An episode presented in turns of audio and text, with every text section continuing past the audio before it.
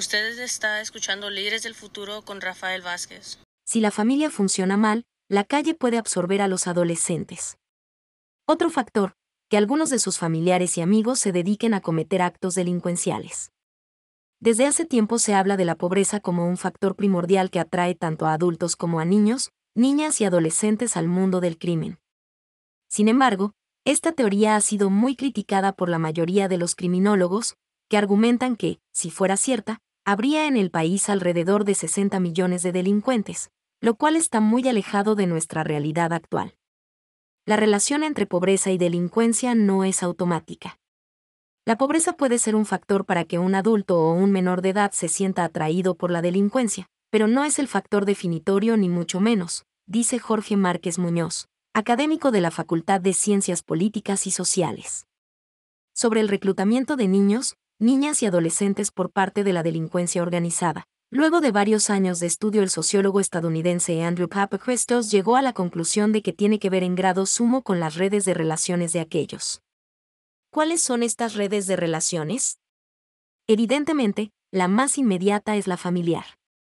Si la familia funciona mal, si su núcleo no es fuerte, el menor de edad puede buscar sus modelos, sus vínculos y su identidad en la calle. Y la calle es uno de los lugares donde los menores de edad son más vulnerables. Al respecto, el caso que más ha estudiado en México es el de Ciudad Juárez. ¿Por qué tantos jóvenes, niños, niñas y adolescentes se sumaron a las filas de la delincuencia organizada en esta ciudad fronteriza? Márquez Muñoz responde, en esa metrópoli hubo un enorme crecimiento económico gracias a las maquiladoras que se instalaron ahí luego de la firma del Tratado de Libre Comercio. Esto atrajo a muchas madres solteras de otros puntos del país, pero éstas no tenían cerca a ningún familiar, debido a su incapacidad para echar raíces en su nueva comunidad, nunca lograron establecer ningún vínculo con sus vecinos. Así pues, la falta de familiares que sin duda habrían ayudado a cuidar a los menores de edad y la incapacidad para establecer vínculos sociales aislaron a innumerables familias monoparentales. Los menores de edad se quedaban solos mientras su madre se iba a trabajar, circunstancia que aprovechó muy bien la delincuencia organizada para reclutarlos. Ambiente criminal. El hecho de que algunos de sus familiares y amigos se dediquen a cometer actos delincuenciales es otro factor que se asocia a niños, niñas y adolescentes reclutados por la delincuencia organizada. No pocos menores de edad vieron a sus padres entrar en la cárcel, incluso, muchos nacieron en ella, otros vieron cómo morían a manos de otros criminales o de las autoridades, por lo que crecen con un gran resentimiento y un deseo de venganza. De este modo, el modelo que siguen es el delincuencial, apunta el académico universitario. Un factor más que se ha podido observar en menores de edad reclutados por la delincuencia organizada es el hueco que dejan los conflictos bélicos. Los conflictos bélicos destruyen familias, comunidades, economías. ¿Y qué pasa cuando acaba una guerra? La población en general, es decir, los adultos, pero también los jóvenes y menores de edad sabe usar armas, las cuales, por lo demás, abundan. Esto se ha visto en Centroamérica, sobre todo, donde ha habido conflictos bélicos muy largos. En tales casos, muchos adultos pero también jóvenes y menores de edad tienden a permanecer en entornos que después los llevan a integrarse a la delincuencia organizada. Programas sociales.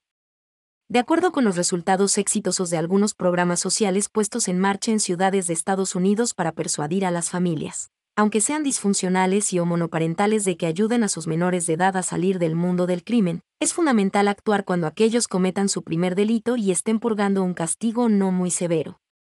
No olvidemos que el delito es algo que va escalando. El niño que mañana es un matón no empieza siendo un matón, primero roba un chicle, después un juguete a un compañero de escuela, a continuación una bicicleta, y así, poco a poco, va escalando, porque para llegar a un punto donde reina una violencia brutal requiere un entrenamiento previo, el cual va adquiriendo justamente conforme va borrando los límites morales con sus experiencias exitosas. En ocasiones desconoce los límites legales, comenta Márquez Muñoz. En los mencionados programas se habla con los padres o con el padre o la madre, o con quien esté a cargo del menor de edad y se les muestran todas las probabilidades de que éste muera de manera prematura si sigue escalando en el mundo del crimen, y es que, estadísticamente, un niño, una niña o un adolescente que ya se robó una bicicleta vive en tal manzana donde pululan los malhechores y, además, se hizo amigo de un individuo no muy recomendable, tiene más probabilidades de morir de manera prematura si no le pone un alto a su carrera delictiva.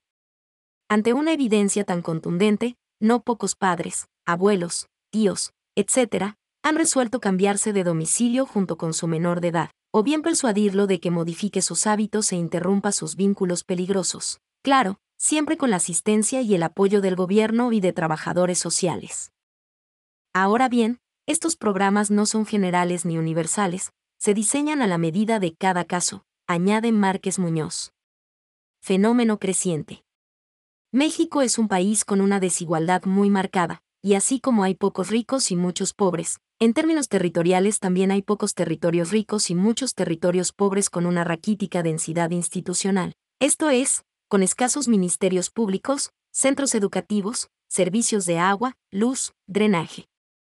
Cuando uno ve estas diferencias territoriales, se da cuenta de que, consciente o inconscientemente, el Estado mexicano ha decidido no invertir en infinidad de barrios, municipios, regiones, en buena medida porque considera que de ellos va a sacar ganancias muy limitadas.